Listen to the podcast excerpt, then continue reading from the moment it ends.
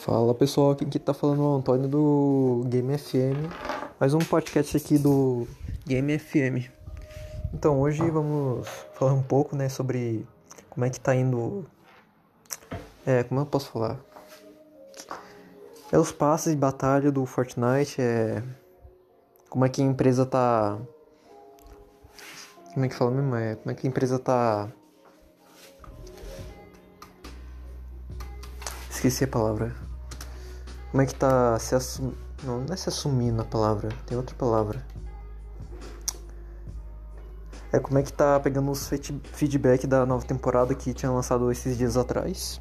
E como é que tá no resumo da história. Então hoje vamos começar pelo passe de batalha. Bom, no passe de batalha veio novas skins. É, como sempre, né? Veio o que? Novas mochilas, novos paraquedas também. A nova função lá de duas picaretas em uma, uma de duas mãos e uma de uma mão só. O que adicionaram no, na jogabilidade também. Adicionaram tubarões, que você pode surfar por cima do tubarão com uma vara de pesca. É, quem mais? adicionaram também um meio que uns capanga, não é capanga, mas é um saqueador de alguma um saqueador de lixo, digamos assim. Que eles caem de, de uma fenda do céu. Que quando eles caem no, do céu, eles atingem a, atingem a terra, vocês. É, um grupo de quatro que cai. Ele cai na terra, faz um grupinho de quatro lá, deles que é chamado meio capanga, né? Bot deles. Quando você mata eles, né? Eles soltam lá uns itens bons, tipo, sei lá. É, bomba de fedor. que mais? É. Item lendário, místico até, né? E adicionaram uma outra jogabilidade também no jogo que é, são os novos locais no mapa que são muito bons porque tem as armas místicas, né? Atomic Glapper, enfim. É, no passe de batalha veio o que? Agora retomando o passe de batalha. Veio a skin da Black Knight, que é a versão feminina do, do Cavaleiro Negro lá do segundo passe de batalha. Que é uma skin muito rara até. Que quase ninguém tem. Também veio a Jules, que é uma skin que tinha meio que vazado na sala do Midas na temporada passada também.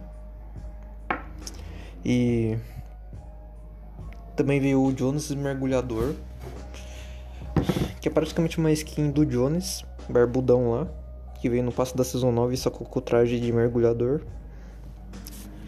Também veio a skin lá ancestral, nem entendi muito o que essa skin queria trazer de novidade para nós, também é tipo uma temporal 2.0 da Deep Web.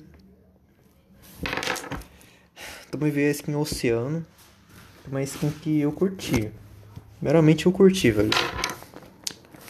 Que ela tem um estilo lá também que. Com a skin do Bruto lá, que era o do passe de batalha da temporada anterior.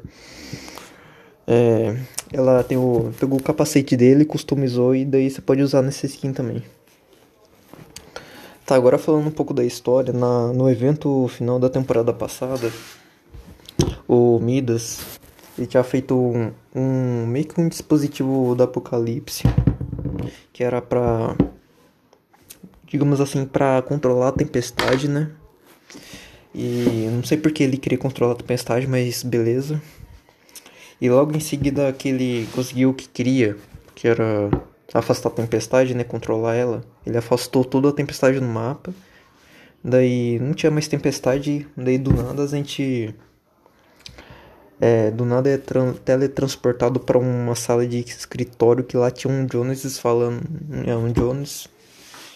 Que é o. A skin default da. Skin default do jogo, né? Do Fortnite. E tava com um traje de agente. Então. Provavelmente ele sabia de coisas que o Midas ainda não sabia. Porque no jogo no Battle Royale em si, os personagens não falam. E aí que a gente foi teletransportado, o Jonas estava falando dublado ainda, né? Porque o jogo Nunca tinha sido dublado e foi a primeira vez que o é, Epic Games dublou um dos eventos ao vivo que teve. Desse Jones lá falou que a fenda tava. O dispositivo lá tava fazendo um looping infinito da tempestade, que era a tempestade se fecha, um jogador vence, daí você vai entrando em outras partidas que é a mesma coisa. E então esse que é o looping. Então. É, já falei um pouco do passe, um pouco da história. Não sei mais o que falar, então foi isso daí, pessoal. Até amanhã. Não sei se eu vou fazer mais podcast, mas do Game FM, né? Mas beleza, então até um dia aí. Falou.